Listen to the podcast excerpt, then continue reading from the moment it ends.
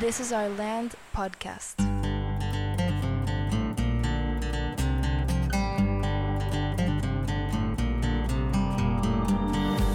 Esto es This is Our Land podcast y hemos llegado al último episodio de esta temporada. Y estamos nuevamente, nada más Alejandro y yo. Así es. Y este episodio pues lo queremos dedicar a, a reflexionar sobre esta temporada. Hemos tenido la oportunidad de platicar con estudiantes, con maestros, con padres de familia. Ha sido muy enriquecedor Sí. escuchar desde los diferentes puntos de vista y perspectivas. También muy gratificante. Totalmente. Sobre todo eso, ¿no? Sí, es el, el escuchar estudiantes contentos y, y también poder especificar o señalar cosas que les ayudó o que les ayudaron a crecer, a, a formarse, a desarrollarse, a, a conocerse. Sí. Escuchar de los maestros también sobre su experiencia, cómo lo están viviendo aquí y sus aprendizajes. Claro. Y también, desde luego, los padres de familia, ¿no? Sí, yo he estado pensando mucho justamente en este episodio, cosas que no hayamos dicho ya, porque obviamente pues se menciona, porque son aprendizajes de cada uno. Hemos hablado del modelo, hablamos de, de cómo se estructura todos estos componentes desde las habilidades de vida a través de Land Skills, el programa de mentoring, cómo suceden ya la- cada una de las clases que, que nos propone la, la SEP. Y algo que, que he tenido mucho en reflexión es cómo este es- obviamente es producto de, de muchos años de estar trabajando, de muchísimos aprendizajes, pero algo que he tenido mucho la reflexión cuando pensamos en el gran objetivo, cuando hablamos de nuestra intención es formar estudiantes motivados a aprender durante toda la vida. Y creo yo que, que este concepto de predicar con el ejemplo se vuelve más real que nunca, sobre todo pensando en nosotros dos. Nosotros somos esos. Nosotros somos esos estudiantes motivados a aprender durante la vida que no hemos parado en los últimos 20, 25 años con la intención justamente siempre de ver cómo lo podemos hacer mejor. Sí. ¿no? Todo lo que hemos hecho, pero siento yo que, que Land School termina siendo pues el gran proyecto final, ¿no? El proyecto de vida donde absolutamente todos esos pequeños aprendizajes que hemos ido recogiendo a lo largo de la vida, a lo largo de, de nuestras experiencias, ¿no? Ya emprendiendo, de- desde el primer momento en que organizamos un primer taller para ejecutivos en temas de liderazgo, hasta el momento en que presentamos el primer concierto en The School of Rock, ¿no? El momento en que salieron los chavos y los eh, tocando en el, en el Vive Latino o en la, en la Arena Monterrey, todos esos aprendizajes terminan de alguna manera siendo la parte ya fundamental de lo que es Land School y Sí. de todo lo que creemos. ¿no? Sí, y hablamos también, creo que en el primer episodio, pero lo retomamos también en otros episodios de, de eso de conectar lo que hacemos con la visión y la filosofía. Y, y regresando a, a esa visión de, de contribuir al desarrollo de las comunidades o la sociedad a través de la educación, que sigue vigente o, más vigente aún. Y, lo quiero ligar porque llegas a esa visión a través de una introspección donde dices, bueno, yo con qué quiero contribuir, qué quiero yo hacer, que requiere también que conozcas más sobre ti mismo, sobre tus intereses, experiencias previas, cómo llegué a donde estoy ahorita. Digo, éramos jóvenes, teníamos 25, 26 años en aquel entonces. Y si tú luego eres fiel a esa visión y vas construyendo poco a poco y pones un ladrillo sobre otro, a lo mejor te desvías, te regresas, pero vas pegándole a eso, pues entonces sí, School es como que una consecuencia directa, sin en aquel entonces saber nada de, de lo que era School o sin ninguna pretensión de abrir una prepa, pero es consecuencia de primero esa introspección de con qué quiero contribuir yo, qué me hace sentido, qué me gusta, qué me interesa, formar la visión y luego ya eh, muchos años después, 20 y feria, arrancar este proyecto. Sí, eso es, es verdaderamente, y pasa rapidísimo, ¿no? Sí. Porque es, yo lo platicaba todavía el, eh, la semana pasada con uno del- de- un estudiante de- de- del curso de verano, donde estábamos hablando y retomando justamente esta, la importancia del autoconocimiento.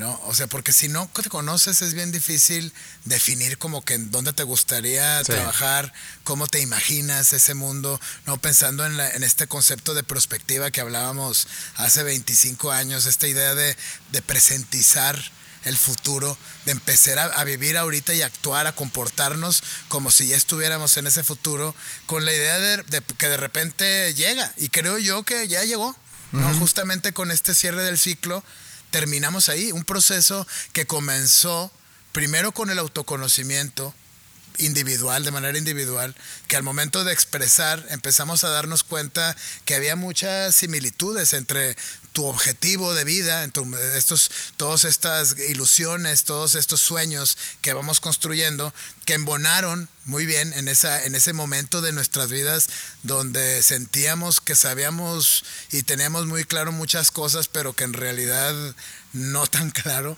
¿no? Pero yo creo que esa motivación de poder construir algo que perdure, algo que tenga un beneficio para la comunidad, surge justamente con este momento de autoconocerte. Y una vez que ya, ah, que ya tenemos una idea un poco más clara, el tema creo yo que es fundamental, es este concepto de la visión.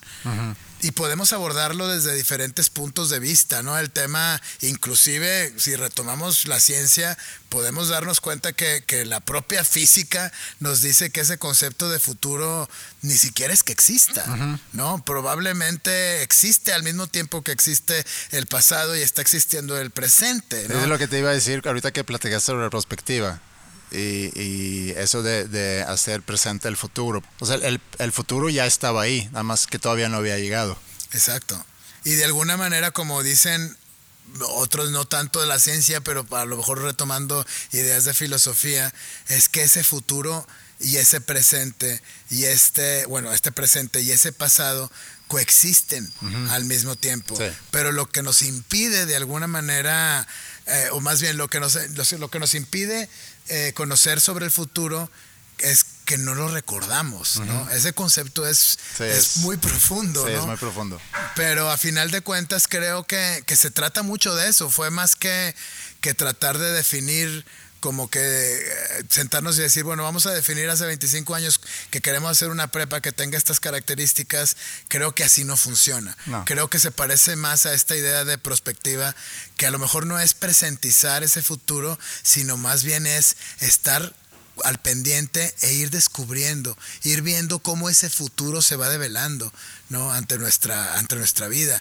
Y vamos juntando diferentes temas que van fortaleciendo o que van nos hacen cuestionar cosas que verdaderamente creíamos que de repente vemos que realmente no aplican. Pues todo eso nos va dando, justificando y nos va acercando a este sueño o a esta gran visión de poder contribuir justamente a nuestra comunidad a través de la educación. Sí, y ahí es donde el equipo, que luego ya se forma, juega un papel tan importante, porque son personas que también creen en esa visión y que además tiene un montón de experiencia en este mundo, que, que cuando entramos nosotros, pues entramos como, como nuevos, se puede decir, ¿no? en, en la educación forma, ya más formal. Sí. Y esa gente compartiendo esta visión, más su experiencia, y con ganas de hacer cosas diferentes y, todos estamos dispuestos y, de acuerdo que pues hay muchas cosas que se están haciendo bien, pero hay muchas cosas que vale la pena explorar. Y yo pensé mucho en eso después de la, de la temporada pasada que hicimos y que luego todo el trabajo que hemos hecho en este año realmente, platicamos ahí en un par de episodios, a lo mejor más, pero platicamos con, con Héctor Cabrera, platicamos también con Erika Calles, el de la Prepa Tech, sobre esas ideas o sobre ese planteamiento de, de Jacques Delors, siendo presidente de la UNESCO en aquel entonces, sobre los cuatro pilares, ¿no? El aprender a ser, el aprender a hacer, el aprender a convivir, el aprender a conocer. Y creo que al hablar sobre eso, en, esta temporada pasada, yo creo que despertó algo en nosotros, decir, pues ese es lo que estamos haciendo, nada más que no lo hemos como que dado ese orden o ese, no sé, modelo o estructura o no sé cómo llamarlo. Y siento yo que fue, pues si eso se definió hace 28 años como que una gran visión para la educación en general a nivel mundial, pero porque nadie lo está haciendo. O, a lo mejor alguien está haciendo intentos, pero se olvida muy fácil de esas partes que tiene que ver con el ser, con la persona. A mí me llama mucho la atención cuando tú y yo en su momento hablamos sobre cómo la educación es parte de, de la formación de una persona, no nada más el que adquiera conocimientos y prepararlo para que haga cosas en su vida, sino que necesitamos formar personas capaces de convivir con otras personas, de contribuir a su sociedad y sobre todo conocerse para luego ya poder definir pues, pues a dónde voy, hacia dónde voy, ¿no? Eso fue una gran como que revelación o una gran reflexión a partir del, de la temporada pasada y luego ya durante esta temporada hemos podido platicar mucho sobre cómo hemos hecho un gran esfuerzo para poder poner todo esto en práctica. Exacto.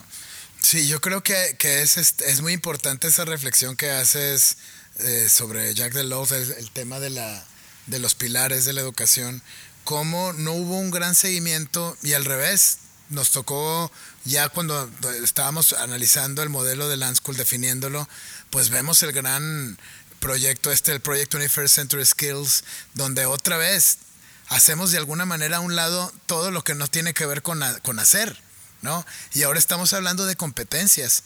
Y es otra vez, vamos a desarrollar competencias que nos enseñen a hacer, a, hacer y ser más competentes. Otra vez se, se, va haciendo y se va quedando a un lado todo este tema, como hablábamos recién del autoconocimiento, como este tema de aprender a conocer, ¿no? aprender a saber, ¿no? la parte de, de aprender a comunicar para entonces aprender a convivir. No son cosas fundamentales y no solamente son fundamentales, son literalmente como, como dice el doctor Pupo, es, son actividades, son las actividades del ser humano. esas, esas son las cuatro cosas que hacemos y tenemos que como una mesa de cuatro patas desarrollar cada una de ellas. Claro. Y entiendo que no es fácil, digo, lo estamos viviendo nosotros lo tenemos quizá más fácil por ser pocos, y, digo, definimos ser pocos por lo mismo, para poderlo realizar. Y también porque hay todavía muchas ideas y mucho enfoque en la sociedad hacia el hacer, el, el qué sabe hacer, eh, qué puedes hacer, ponte a hacer algo.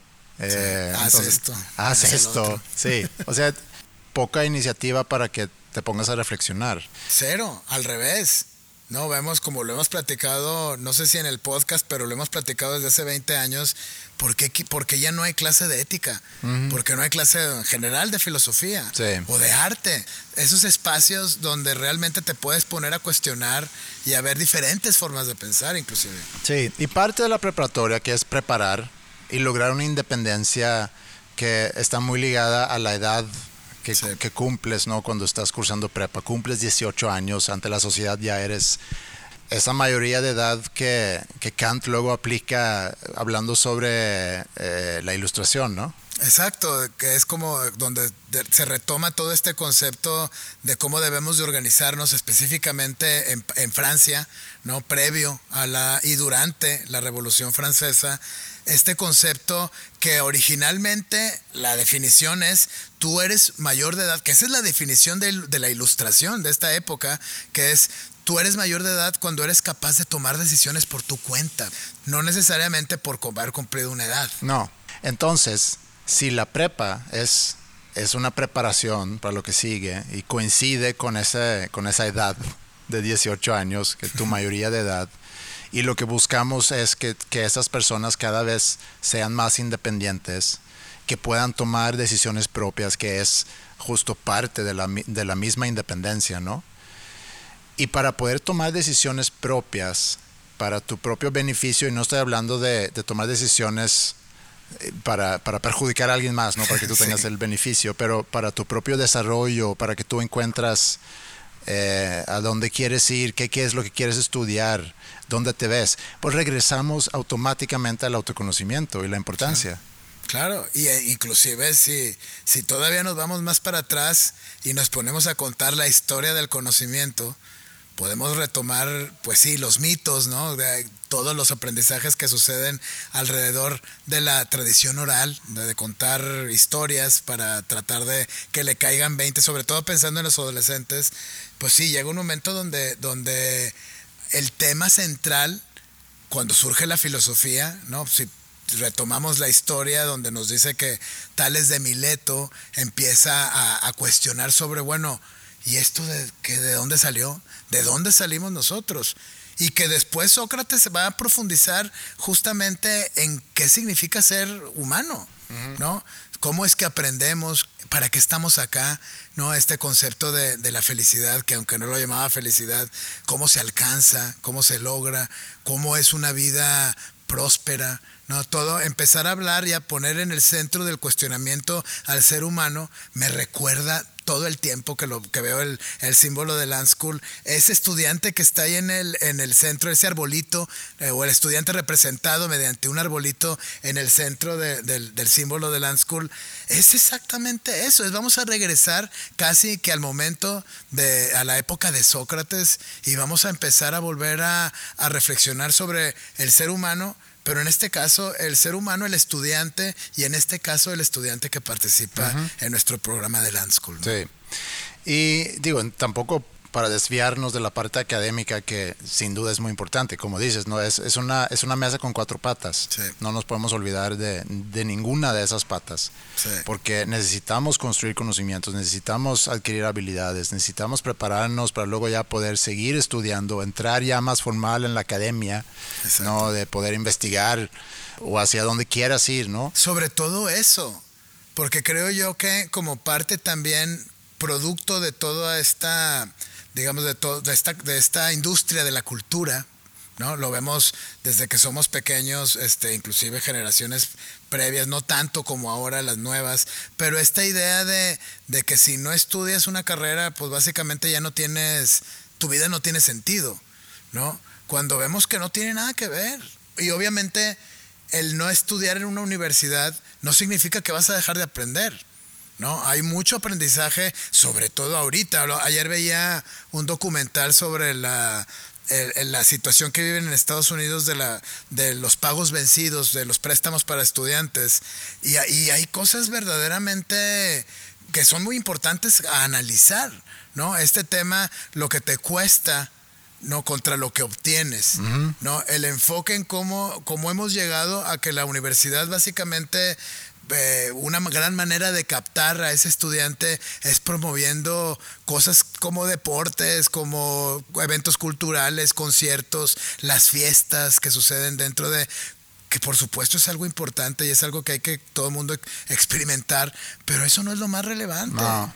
Si todos nos enfocáramos a entender quiénes somos, probablemente sería muy diferente. Sí. ¿no? Y ese aprendizaje ahí está. Retomaba en el caso, por ejemplo, de una, un caso de un estudiante que entrevistaban que decía, yo me aventé en un año todo el programa de Harvard, que, se, que sucede en más de cuatro, de manera gratuita. Ahí están los cursos. Sí. Y me fui día por día, por día, por día. Y te puedo decir que ahorita tengo los conocimientos de un estudiante que estudió en Harvard, no uh -huh. tengo esa misma experiencia, no, no, no estuve presencial, pero logré desarrollar esas habilidades que me demanda ahorita el mercado sí, laboral. Sí, ¿no? yo tengo muchas dudas y cuestionamientos sobre el futuro de la educación superior sí. que se desliga de, de estos tres años de prepa porque prepa sigue siendo como que una continuación de, pues de los primeros 12 años, ¿no? Es, es el décimo, onceavo y, y, y doceavo. Sí. Continuación de secundaria, que es continuación de, de, primaria. Pero otras reflexiones de esta temporada, platicamos en el episodio pasado con Gaby, con Katy, con Paulino, sobre la importancia de generar experiencias sí. y generar aprendizajes significativos que se dieron ahí varios ejemplos ¿no? de, de, experiencias y cómo también nosotros en ese proceso estamos aprendiendo un montón de cosas. Claro, y aprendes no solamente de ti, aprendes de la materia y sobre todo del estudiante. O sea, para mí, retomando el, el episodio anterior, cuando hablábamos de, del concurso de la, la, batalla de bandas que, que, coordinaron y produjeron los estudiantes de, de la clase de administración, pues el ver al estudiante fuera del contexto de, de, la escuela, fuera del salón, fuera de estar platicando con sus compañeros entre los pasillos o aquí en el espacio socrático, el verlos corriendo buscando y asegurando que esté listo lo que sigue. El ir con la banda y decirle, a ver qué necesitas. Me acuerdo ver a, a una de las estudiantes que nunca la había visto tan participativa, cargando. Ya sabía que, que, en la banda que venía iba a usar doble bombo. Pues ahí viene corriendo desde allá atrás, quién sabe dónde sacó, pero ahí viene con el doble pedal para instalarlo, ya sabiendo y anticipándose. Eso es increíble, eso, de eso se trata, ¿no? Y el aprender y estar observando que este estudiante se comporta y que tiene ese talento que podemos reconocer simplemente observándolo en otro contexto, es oro puro también para ella. Sí, tenemos que hacer más de eso. Y qué mala onda o mala suerte o como lo quieras decir, ¿no? Como la pandemia puso mucho freno a todas esas iniciativas, pero siento que este semestre pues retomamos varias ideas y logramos hacer varios proyectos bien padres y, y espero que haya más ahorita que sabemos el gran resultado que se puede obtener haciendo ese tipo de cosas. Exacto, sobre todo eso, porque ya vemos que funciona y no solamente para palomear la, que se cumplió la clase, es cómo puedo aprovechar esta hora o este tiempo en realmente generar una, un, un, espacio de aprendizaje para los estudiantes. Sí, y ahí también pudiéramos hablar un poco de que cómo inspirar a que encuentran esa motivación. Sí. Eh, porque me llamó la atención algo que dijo Katy, hablando sobre esa clase y cómo es muy conceptual y muy teórico, ¿no? Eh, que inclusive a nivel universidad... La clase de administración. Sí, inclusive a nivel universidad, yo estudié administración, digo, como carrera. Yo también, pero nada más tres, tres semestres. Ya.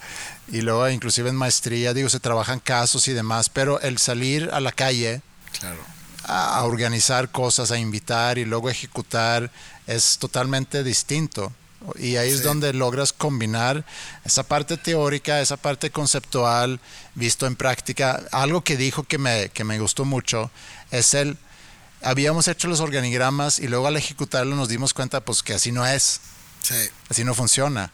Y creo que ese es algo que inclusive estudiamos carrera y nos llenan de conceptos y del el, así se hace tal cosa, así se hace tal cosa y luego ya empiezas en la vida real se puede decir, ¿no? A trabajar y te das cuenta pues no es tan así como me habían dicho. No, ¿te acuerdas tú cuando empezábamos trabajando todavía en la en la firma de consultoría que hubo una gran innovación, justamente, pues tú trabajabas en la parte de compensaciones, ¿no? Este, yo, toca, yo trabajaba en la parte de desarrollo organizacional y pues sin duda dentro del área de recursos humanos, pues la base y es el, esqueleto de todo es justamente el organigrama.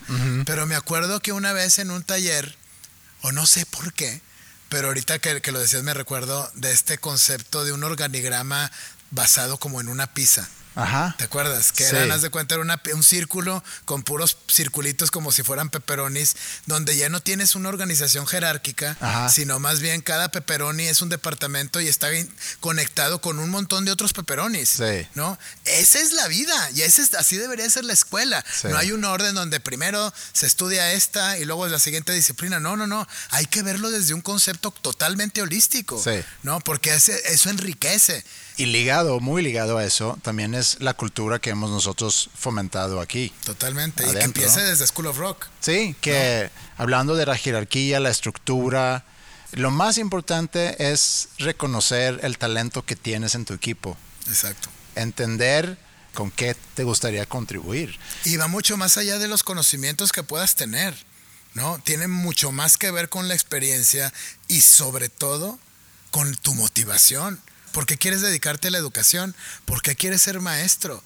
¿No? Y ahí es donde empiezas a encontrar que no solamente se trata de un oficio, de una, como muchos dicen, es un llamado o es una vocación. Sí, por supuesto, es todo eso. Pero hay mucho más allá. Hay una motivación intrínseca que hace que te muevas y que te despiertes a medianoche y te pongas a diseñar eh, y ajustar lo que vas a dar en la clase que sigue, ¿no? Hay, es, es algo mucho más grande. Sí, y para, para poderlo sacar necesitas cancha.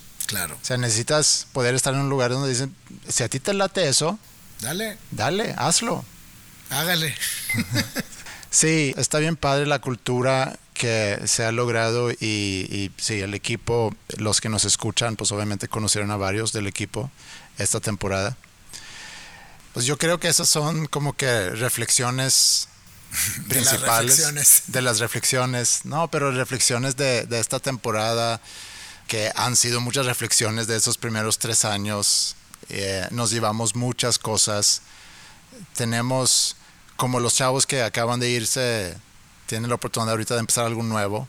Nosotros podemos empezar algo nuevo Sí. aquí también, ¿no? Ese es el, lo que decías hace rato, el, el la constante búsqueda en, en reforzar, en mejorar, en aprender, la curiosidad, que también es muy importante, el darte cuenta lo que está bien, lo que está mal. Y sí, creo que lo que sigue ahorita es fortalecer mucho, aterrizar, es conectar, como dices tú, el, el cómo podemos conectar aún más entre materias, de otras formas también. Y tenemos una, una muy buena base para hacer las cosas aún mejor Sí, a partir de este que- próximo semestre. Creo que las ideas que tenemos, los proyectos que tenemos en puerta, que estamos trabajando ahorita justamente en verano con miras ya al próximo agosto, al, al, inicio de otro ciclo, creo que es este es muy emocionante porque es bien diferente planear ahorita ya con la experiencia, sobre todo ya con otra vez regresando al mundo real, eh, fuera de, de las clases en línea, ¿no? Volver a explorar y ver de, con, con ojos frescos todo lo que se puede hacer. Creo que vienen cosas increíbles, creo que, que es un momento de, de seguir celebrando, ¿no? Lo que, sobre todo en este verano, y de sentirnos orgullosos de lo que logramos, de sentirnos orgullosos del, del equipo que tenemos, de nosotros, ¿no? Porque como lo platicábamos en, en alguno de los episodios, pues es realmente un logro muy, muy importante, ¿no? El poder ser parte de todo este proceso, con todo lo que implica desde la responsabilidad, ¿no? Que, eh, del hecho de que, de que los papás nos, nos confíen y nos den esa, ese privilegio de poder ser parte de la formación de, de, de un estudiante y obviamente con los estudiantes, con nuestros maestros, el staff, que es algo que debemos de sentirnos muy satisfechos, muy orgullosos y felicidades. Igualmente, Ale. Y vamos a entonces continuar a acumular aprendizajes para luego poder grabar otra temporada. Nos vemos en la próxima temporada.